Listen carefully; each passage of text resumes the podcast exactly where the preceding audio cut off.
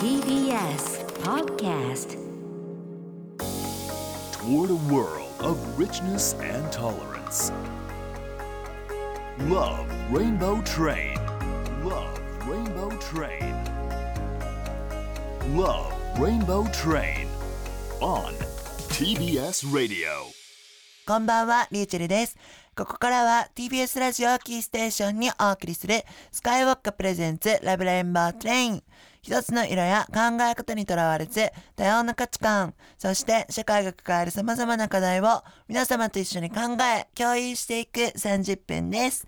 パートナーはこの方。どうもどうもドリアン・ロブリジーダです。ーあーなチェルなんか先週に引き続き若干まだ声がガスガス菅井金な感じなんじゃないの、同じ日なんだよ。あらでも私でちょっと元気になったんだ。なんでだと思う？なんで？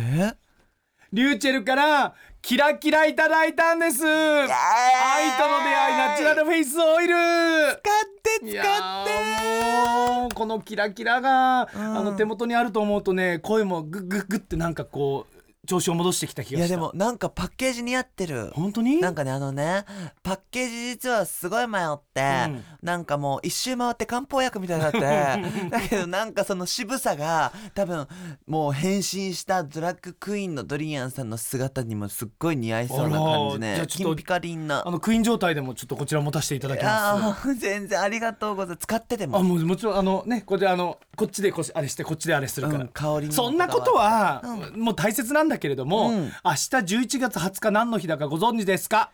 えーっといいいいつをいいえー明日はですね、うん。ピンクドット沖縄の日なんですね。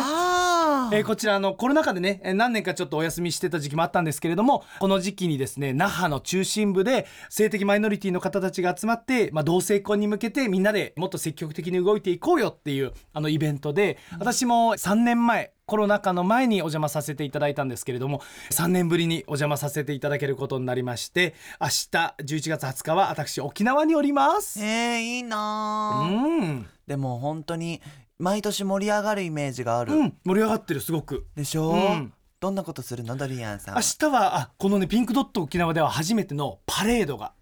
あそっか。そうなの。うわ出るの？え出る。いやえこの時期の沖縄って暑い寒い？普通？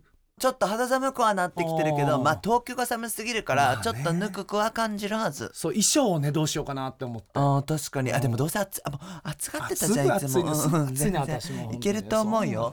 いやでもえーうん。楽しみ。沖縄のあの街を愛らしいピンク色に染めてまいります素敵。沖縄の人ドリアンさん見たら綺麗すぎて腰抜かすはずよ。ぬかさんぬかさん。抜かすさ抜かした人見たことない。いやいやいやいや。昔は本当チューブのクラブでいきなりこう股間をグッとわしづかみにされた時はびっくりした、あーそんな人ばっかりです。うん。女性のお客様からね。あはい。うん。さあ今夜もみんなでお酒を飲みながら楽しめそうな音楽をセレクトしてもらうミックス Your Beats サポーテッドバイスカイウォッカーをお届けします。もちろんプレゼントもあるのでお聞き逃しなくそして今週も11月3日にアーバンドックララポート豊洲で行った公開収録の日本障害者ファッション協会代表理事平林圭さんをお迎えしてのインタビューパートをお届けしますスカイウォッカプレゼンツラブレインボートレインお気に入りのドリンクを片手にお付き合いよろしくお願いいたします Love Rainbow Train. On TBS Radio. Love Rainbow Train. カイウォッカプレゼンツラブレインボートレイン。この番組はスカイウォッカの提供でお送りします。Let's be in a mix. カクテルを遊べ。Born in San Francisco. スカイウォッカお酒は20歳から。Let's be in a mix. カクテルを遊べ。Born in San Francisco. Sky Blue. お酒は二十歳から。Toward a world of understanding. Toward a world of understanding. TBS Radio. TBS Radio. Love Rainbow Train. Love Rainbow Train. TBS ラジオキーステーションにお送りしているスカイウォッカプレゼンツラブレインボートレイン改めましてこんばんはリーチェルだよーんドリアン・ロロブリジーダだよさて先週に引き続き今週も11月3日に行った TBS 系 SDGs プロジェクト地球を笑顔にするウィーク TBS ラジオデイ in アーバンドッグララポート豊洲での公開収録の模様をお届けします。先週お届けしたインタビューの前半はポッドキャストで聞くことができます。聞き逃しちゃったっていう方はポッドキャストでぜひ聞いてみてね。それでは日本障害者ファッション協会代表理事平林圭さんをお迎えしてのインタビュー後半お聞きください。まあね、今までこの男性が特に日本だと男性がスカートを履く機会って、まあ、ほとんどなかったねちょっとごめんなさいどの口が言ってんだみたいな感じなんですけれども。あの男性がねスカートを履く機会ってあんまりやっぱないかったと思うんだけれども、まあ、最近はなんか少しずつ街中でも見るようにはなってきたかなっていうふうにも思っているんですけれども男性にとってのスカートっていうファッションってはいどう思思われます？今後広がっていきますかね？いや僕は広がっていくんじゃないかなと思うんですけどなんかこのでも男性がスカートを履くというよりほもう。なんかもう一個別のジャンルとして普通にファッションの一つのジャンルとしてできるんじゃないかなと思ってますあね。ーじゃあ、はい。い、わゆるこの女性が履くようなスカートを男性があえて着るっていうものではなくてなくて。もうあの男性だりだったり女性だったりまあ関係なく着る何かしら新しいカテゴリーが生まれあるんじゃないかそうです。それこそあのねあのパンツスカートボトムオールみたいなぐらいの勢いでもうすごいじゃない。い語呂がいい。広告で使えそう。あパンツスカートボトムオール。うここで使おうかな。じゃあちょっと CM のジングルナレーションをややらせていただければ。ん でも確かに広がっていくっていうか当たり前になっていきそう。なんか女の子のそのスカートを着てるってよりももうこれがもうボトムオールの普通のファッションの一部みたいな僕めちゃくちゃ印象的なはい。なんかあの思い出があってはい。原宿で初めて働いた時のショップ店員の店長さんがはい。男性の方でスカート履いてたんですよロングスカート。へでそれで僕がその店長さんに「えすっごい沖縄にスカートなんて履いてる男子なかったからめっちゃかっこいいですね」みたいなかっこよく着こなしてたからびっくりしちゃって「すごいかっこいいですね」って言ったら「まあでも着物みたいなもんじゃない?」みたいな。って言われた時にハッ着物って確かにズボンじゃない、みたいな。だしなんかちょっと着物で感じるような上品さと渋さかっこよさを感じたんですよその方の着こなすスカートに、なるほどこの人めちゃくちゃファッションが好きでそのためだけに追求して社会を変えたいとかなもう思ってない、逆にもう楽しんでいる人が文化作っていくんだなってすごい思って。だから女性のスカートだけどキーヨをあえてっていう意味でもなく、自然にファッションを楽しむっていう感じででもそれがボトムオールさんが実現できるなと思うのが何よりおしゃれだから。ボトムオールボトムオールいいんですよすごく。ちょっとこう和装のなんかこうアイディアもあそうですね。感じる本当に着物もこうですもんね本当に。そうだから先ほどもちらっと裏でお話ししたんだけど着物ってはい。実はそのあの足をこうよいしょってしなくてもいいから車椅子の方も着やすいファッションだったりするのよね。そうなんですよね。意外とあの機能ってすごく便利であれを理にかなってるまあセパレートにしたりとかね、うん。するともっとあの着着やすいとかで、着おまあ脱がしやすく、男物も女物も大きな作りの違いないじゃないですか着はい。物って。うん、そうね。それはそうとね、はい。平林さんたちに、はい。あのまああの教会の皆さんも含めてはい。究極のはい。ユニバーサルデザインというものをはい考えてらっしゃるということなんですけど、そうなんですよ。何ですか？究極のユニバーサルデザインって。僕たちはネクストユニバーサルデザインって呼んでるんですけどほうほうほう。この次世代のこうユニバーサルデザインですね。ユニバーサルデザインってなかなかこうかっこいいのがまだ少ないなっていう特にあのあとこのユニバーサルデザインってまず何だろうってところで言うと。そうですねユニバーサルデザインまずあのアクセシビリティって言ってまあ誰もがこうアクセスできるっていうのがまずある部分ですね。まあまあ触れることができるだったりとかですね。でその上に来てるのが、まあ、あのユーザビリティって、まあ、使いやすさであったりとか、まあ、そういった部分が今までの土台になっていたんですけども僕たちはこのもう一つ上を積みたいなと思っていてそこに乗っかるのはあのエンジョイビリティって言ってそれを手に取ることだったり着ることによってなんか楽しいなとかハッピーだなとかなんかそんな感覚を得られるユニバーサルデザインっていうのが、僕らの定義するあのネクストユニバーサルデザインですね。なるほこれどなるほどを載せようじゃないかというほうほうほうほエンジョイビリティいいね。うエンジョイビリティしたいね、うん、ハッピー楽しいっていう。まあでもそこた大切よねいやいやめっちゃ大切だと思うんですよね。うん一番一番大切ですよね。それが多分一番前向きだったり自分がこう楽しんでそのデザインを使ったり、まあ、広めたりできるのって、やっぱりそこがないと難しかったりするじゃないですか。そうなんですよ。そうなんです。でそれをまあ今回ちょっとパリの方でさせていただいたというこのテーマをもとに。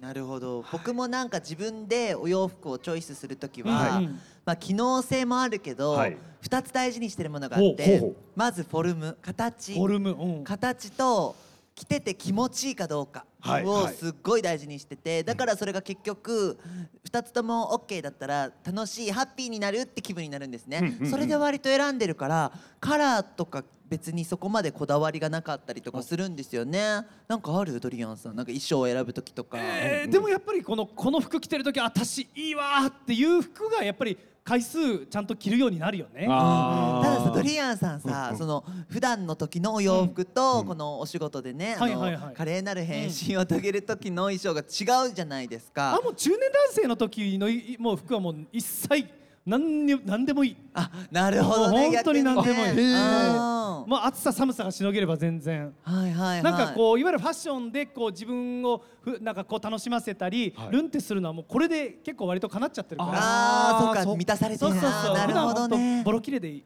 ここでフうん。ァッションに関するリスナーの方からメッセージをちょはいっと番組で頂戴したので、ぜひね平林さんに今回ぶつけたいなと思うんですけれども、ラジオネーム青ひげさんからのお便りです、はい。私はファッションに自信がありません、はい。お店で自分は似合ってると思って買ってみてもいざ休日に着てみると不思議とお店で着た感じとは別物のように見えてしまうんです、うんうんファッションに自信を持つにはどうすればよいでしょうか？というお便りを。これめっちゃわかりますね。これは僕らも結構ありますよねこれ。なんでしょう、まあ、ここでねボトモールが一番いいですよって言ったらね思いっきり宣伝なんで言わないですけど、そうねうん。言わせないん。言わないんですけどあのなんかねファッションこの新しい服買った時になんか3パターンあるなと思ってて一つはもう次の日からルンルンでも着れるわっていうパターンの時となんか次の日見たらこれは絶対あかんなっていうやつあるじゃないですか。これもちょっともうお蔵入りやなみたいな時があったりするじゃないですか。でもう一つはなんかその時はこれなんかやっぱりねお店で買った時はすごい良かったのになんか家帰ってきたらあれどうなんやろうなみたいな時っていうのはなんかまだ自分が慣れてないだけな可能性が結構あってですね。どっちかというと服に着られてるパターンが多くて、うん。でも何回か着ていくと逆に服を凌駕していく時期がやってくるのでそれまで逆に着るようにしちゃってます。なんか言いたいことわかるそのさ、ね最初うんって思ったけど、ふ服が自分に寄ってくる時あるよね。ああそうですそうですそうです。なんかおしゃれな人人たちの会話よ違う違う。ね 全然わかんねえ。ないなんかなわかんないのかな。なんか服が自分になんかどんどん寄ってきて溶けてく感じというか、ちょっと半年ぐらいしたらなんかあれ龍の体の形になってきたみたいな、あるわかるめっちゃ。ない？はい。わかわかる？わかる。わかわかやっぱわかる。わかる。わかそれもパリ行ってるもん。わかるよ あでもなんかそういうものがあるんだ。やっぱりこうじゃあ最初はちょっと違和感感じても、はい。まあそこをちょっと違和感をこう飲み込みつつずっと着てったらこのその服と仲直りができる。時が来るのね、はい。でそれこそブーツでもそう。僕あブーツ。なんかブーツとかも最初なんか履いてみたら、えちょっと漁師みたいな。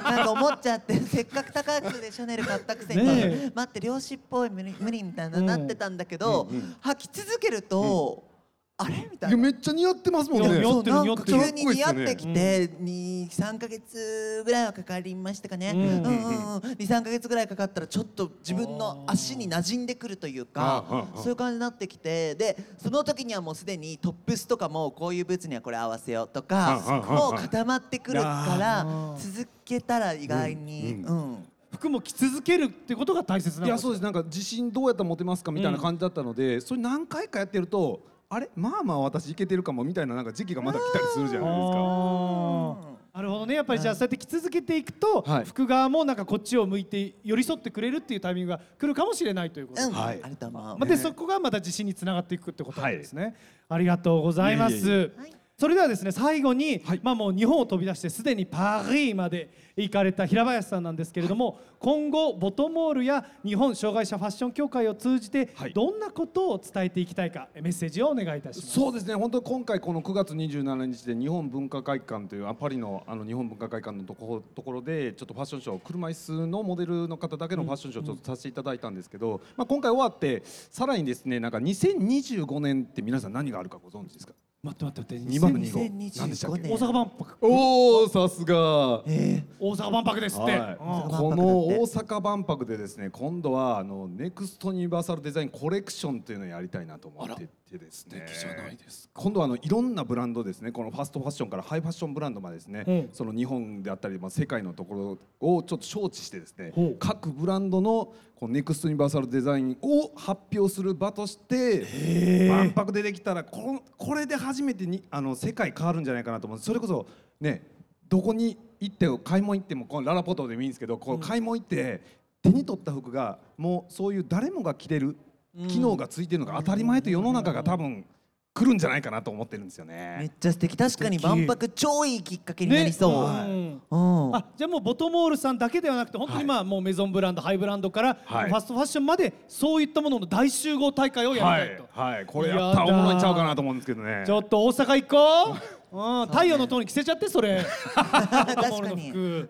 そう最高ですね。負けそうですいやー素ね。敵だわ。ちょっと皆さんも一緒に楽しみにしていただきたいと思います。ねえ。はいということでそろそろあっちゅう間ですけれどもあお時間になりました。今日はお話伺えて本当に楽しかったです。らこそ楽しかったです。えーこの時間のゲストは一般社団法人日本障害者ファッション協会代表理事平林圭さんをお迎えいたしました。ありがとうございました。ありがとうございました。ありがとうございました。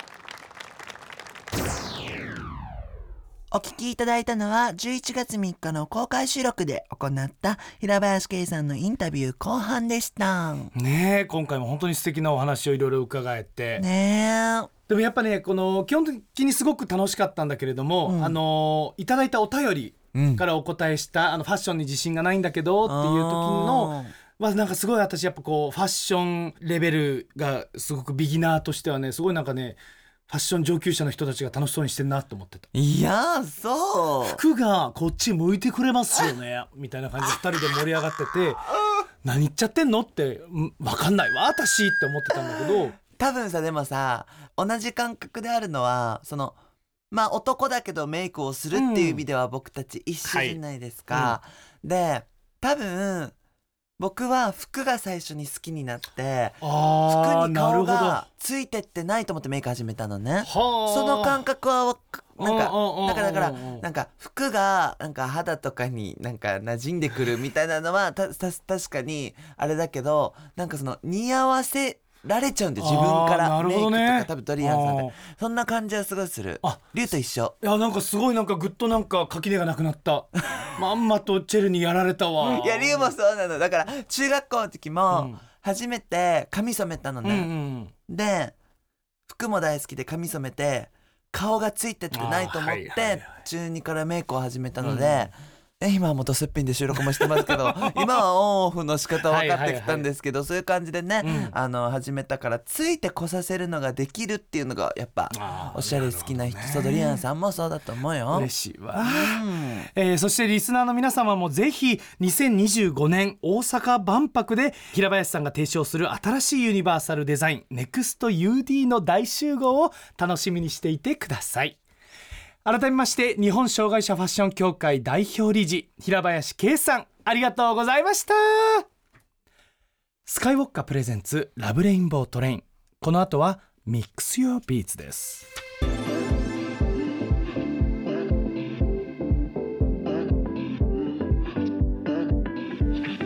Love Rainbow Train. Love Rainbow Train. Love Rainbow Train. On TBS Radio. Let's be in a mix. カクテルを遊べ。Born in San Francisco. SKYY Vodka. お酒は二十歳から。TBS ラジオキーステーションにお送りしているラブレインボートレインここからはミックス Your Beats みんなでお酒を飲みながら楽しめそうな楽曲を DJ や選曲家などさまざまな方にセレクトしていただきます今週セレクトしてくれるのはこの方ラブレインボートレインをお聞きの皆様。りゅうちぇるさん、ドリアンさんこんばんは。バルカンビーツ東京、DJ の知久豊です。今週は DJ の知久豊さんがセレクトしてくださいますうん東ヨーロッパの伝統音楽をエレクトリックなビートとブレンドしたバルカンビーツをメインに回す世界的なイベントその名もバルカンビーツの日本支部代表でもあるのがこちら本日セレクトしていただく DJ の知久豊さんです。うーんバルカンビーツとは？なんかねこの東ヨーロッパのちょっとこう西洋でもありちょっとこのうん。ロシアっぽさもありなんかこう、はいはい。中央アジアっぽさもあるみたいななんかこう郷愁を誘う。なんかねすごいなんか魅力的な音楽があってもともとねそれとエレクトリックを味混ぜ合わせたあの音楽で。でその日本支部代表。でそう。へえすごいですね。ちょっと声がインパクトすね。すごくシンパシー、うん。本日の私たちと。すごいですよね。もう我々のガサガサなんか可愛く見えるぐらい。ねめちゃくちゃ渋すぎかっこいいよ、うん。知久さん。さあそんな知久豊さんがセレクトしてくれた曲はどんな曲なんでしょうか？今回、えー私 DJ ちくゆたかがセレクトさせていただきますのは Sidi Wacho というアーティストの Lejos de Casa という曲になりますバルカン音楽とクンビアという南米の伝統音楽を現代音楽のメインストリームであるヒップホップに解釈した最新のバルカンサウンドになっておりますバルカン音楽の持つ哀愁的なメロディーにラテンのリズムが融合されたフランスならではのストリートミュージックになっております。それでは聴いてください。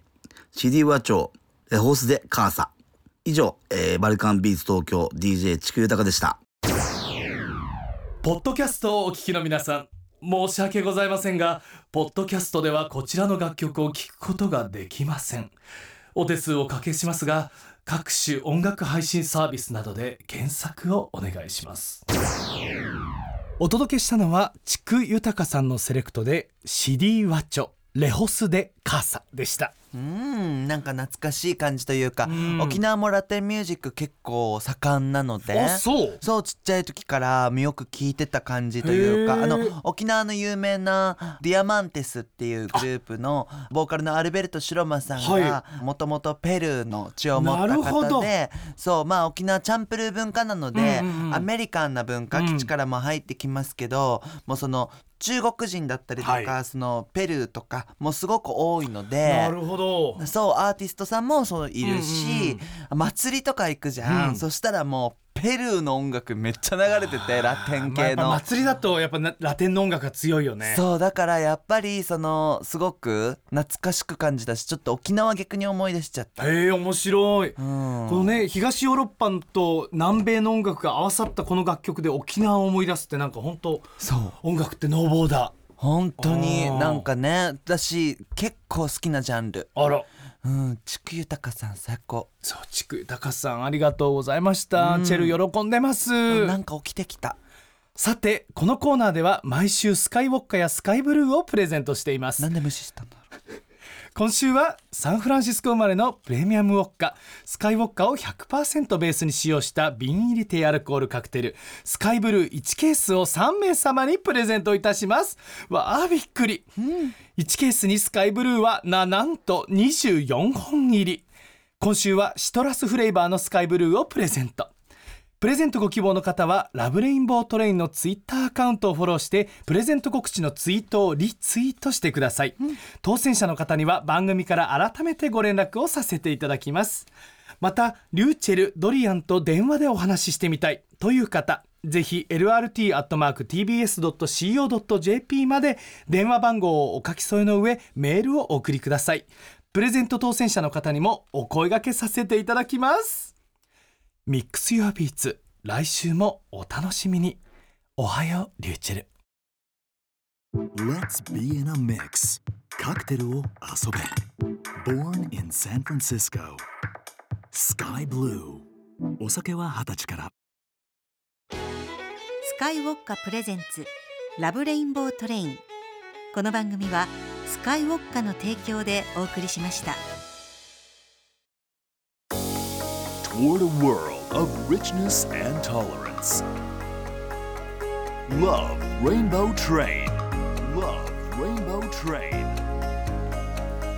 Love Rainbow Train on TBS Radio スカイウォッカプレゼンツラブレインボートレインいかがだったでしょうか？あでも本当に声があなたなんかすごいなんか張りが出てきた、うんでしょ、うん。ちょっと治ってきたよね。地区豊さんのおかげよ。つくゆたかさんってすごいパワー持ってる。もう CD ワッチョシリワチョ、う。ん。マジでラテンテンション上がるね。朝やっぱラテン聞いた方がいいね。あーでもそうかもね。なんかガッとうん活性させるために、そうかも、ん。しかもなんかロックとかが自分好きだけど、うんうんうん。ロックとかを聞いたらもう激しく、うん。もう上げていくしかないって感じなんだけど、うん。ラテンは柔らかく横に揺れながら目覚めるね。自然とこう上がっていく感じだ。うん。そうそうそう。多分前世ペルー人なんだよね。あらいいことじゃないの。まあ多分。誰も言わないけど、ねえ。僕ってちょっと今度調べてみよう。ん、そうだね、どこで、番組はラジコタイムフリーで1週間聞くことができます。まだ番組を知らないよとか聞き逃しちゃったっていうお友達には